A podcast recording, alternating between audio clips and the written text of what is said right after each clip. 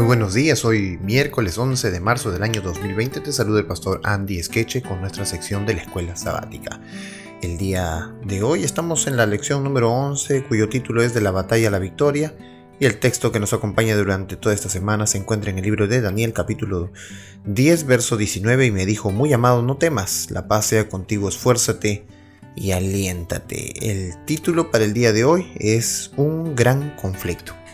Daniel capítulo 10 verso 20 y 21 nos va a ayudar a entender el inicio de nuestra clase de hoy. Dice así, Él me dijo, ¿sabes por qué he venido a ti? Pues ahora tengo que volver para pelear contra el príncipe de Persia, y al terminar con el príncipe de Persia, el príncipe de Grecia vendrá. Bueno, ¿qué se le revela aquí a Daniel en estos textos? Bueno, aquí el ángel está peleando. ¿Con quién está peleando? Dice que con el príncipe de Persia. ¿Qué? ¿Con el príncipe de Persia? ¿Un ángel con un ser humano? Eso es algo eh, inaudito y también medio raro porque un ángel con un ser humano tenemos en la historia que apenas el ángel quiso irse de la presencia de Jacob y lo hirió y lo dejó eh, medio cojo así que eh, es raro que un ángel pelee con un ser humano tiene que haber alguien a quien le haga frente obviamente desde el inicio en Génesis nosotros encontramos una referencia a esto cuando Satanás tomó a la serpiente y se disfrazó de ella entonces hay siempre un poder eh, espiritual detrás de alguien, ¿verdad? Bueno, también Efesios capítulo 6, verso 12 nos hace recordar de que hay una lucha espiritual, una batalla en la que nosotros no podemos ver con nuestros propios ojos, pero la Biblia nos alerta de que esto sí está pasando. Y por otro lado, también otra cosa que nos llama el versículo es que eh, el verso 21 habla acerca de que se declara lo que está en el libro de la verdad, ¿no? Está escrito en los planes de Dios. Qué interesante que Dios tenga escrito todo lo que anda haciendo, como si hubiera un testimonio que dar después. El mensajero celestial corre el telón y le revela a Daniel la guerra cósmica que transcurre tras bambalines de la historia humana. En cuanto Daniel comienza a orar, se inicia una batalla espiritual entre el cielo y la tierra. Los seres celestiales comenzaron una lucha con el rey de Persia para permitir que los judíos continuaran con la reconstrucción del templo. Y sabemos por la introducción de Daniel 10 que el rey de Persia es Ciro. Sin embargo, un rey humano por sí solo no puede oponer gran resistencia a un ser celestial. Esto indica que detrás del rey humano hay un agente espiritual que instiga a Ciro para que impida que los judíos reconstruyan el templo. Una situación similar ocurre en Ezequiel 28, en la que el rey de Tiro representa a Satanás, el poder espiritual que está detrás del rey humano en esa ciudad.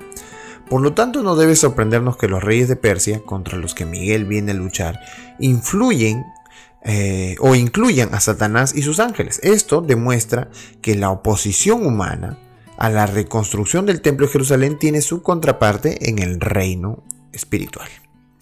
Daniel capítulo 10, 13 nos habla de qué tipo de batalla es esta que se da entre ellos. Mismo capítulo, solo el verso 13, y dice así. Mas el príncipe del reino de Persia se me opuso durante 21 días, pero he aquí Miguel, uno de los principales príncipes, vino para ayudarme y quedé allí con los reyes de Persia. ¿Qué tipo de batalla? Dice que se le opuso durante 21 días. Eh, vino para ayudarle Miguel luego. Qué interesante que aquí la palabra eh, que dice el texto es se me opuso. Es decir, aquí hay una batalla acerca de convencimiento, de decirle a alguien, de convencerlo, pero este toma partido contrario. Hay una batalla entonces no con espadas de repente, cuerpo a cuerpo, pero sí esta es una batalla mental. Mientras Satanás estaba procurando influir en las más altas potestades del reino de Medo-Persia para que mirasen con desagrado al pueblo de Dios, había ángeles que oraban en favor de los desterrados. Todo el cielo estaba interesado en la controversia. Por medio del profeta Daniel, se nos permite vislumbrar algo de esta lucha poderosa entre las fuerzas del bien y las del mal. Durante tres semanas, Gabriel luchó con las potestades de las tinieblas, procurando contrarrestar las influencias que obraban sobre el ánimo de Ciro. Y antes de que terminara la contienda, Cristo mismo acudió en auxilio de Gabriel. Este declara, el príncipe del reino de Persia se me opuso durante 21 días, pero he aquí, Miguel, uno de los principales príncipes, vino para ayudarme y quedé allí con los reyes de Persia. Todo lo que podía hacer el cielo en favor del pueblo de Dios ha sido hecho. Se obtuvo finalmente la victoria. Las fuerzas del enemigo fueron mantenidas en jaque mientras gobernaron Ciro y su hijo Cambises, quien reinó durante unos siete años y medio. ¡Wow! ¡Qué batalla! Miren, lo que pasa es que hoy, cuando vayamos al trabajo, al estudio, etc., encontraremos que hay un ambiente de paz, porque nuestros ojos solo pueden ver eso, las casas, los árboles, los animales, las personas. Pero si nuestros ojos pudieran abrirse a la verdad que existe, realmente quedaríamos espantados, porque hay una guerra entre Satanás y sus ángeles y los ángeles de Dios en esta tierra, y todos luchan en nuestra mente por ponernos cosas para que veamos, por hacernos escuchar cosas que no debemos escuchar. es decir, ellos quieren ganar influencia en nuestra vida, influenciarnos a que hagamos algo pecaminoso.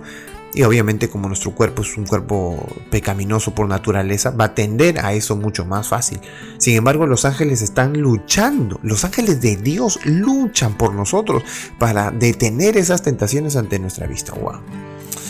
Realmente el gran conflicto nos enseña que Dios está siempre luchando por nosotros, siempre está al frente de nosotros. Y nosotros preocupándonos porque no tenemos ropa, auto, casa, eh, comida o quizás cosas tan simples, tan menores que se pueden arreglar trabajando, que no nos damos cuenta de la magnitud del conflicto que hay en medio de nosotros, que es la influencia satánica en nuestra mente. Hoy tenemos que orar antes de salir y pedir a Dios que, nos proteja más de lo que está haciendo ya, pero también demostrarle fidelidad a Dios y decirle estamos de su lado, creemos en Él, aceptamos eh, su palabra, aceptamos que Él está con nosotros y que realmente deseamos vivir a su lado por siempre. Que el día de hoy sea una bendición entonces en nuestras vidas y que podamos a través de la escritura cada día entender más la magnitud de esta dificultad, de este conflicto cósmico que se revela ante nosotros a través de la palabra de Dios y que ya está ganado. Sin embargo, necesitamos creer en Jesús, necesitamos creer en Él. Que Dios te bendiga en esta mañana, sigue estudiando la Biblia a través de la escuela sabática.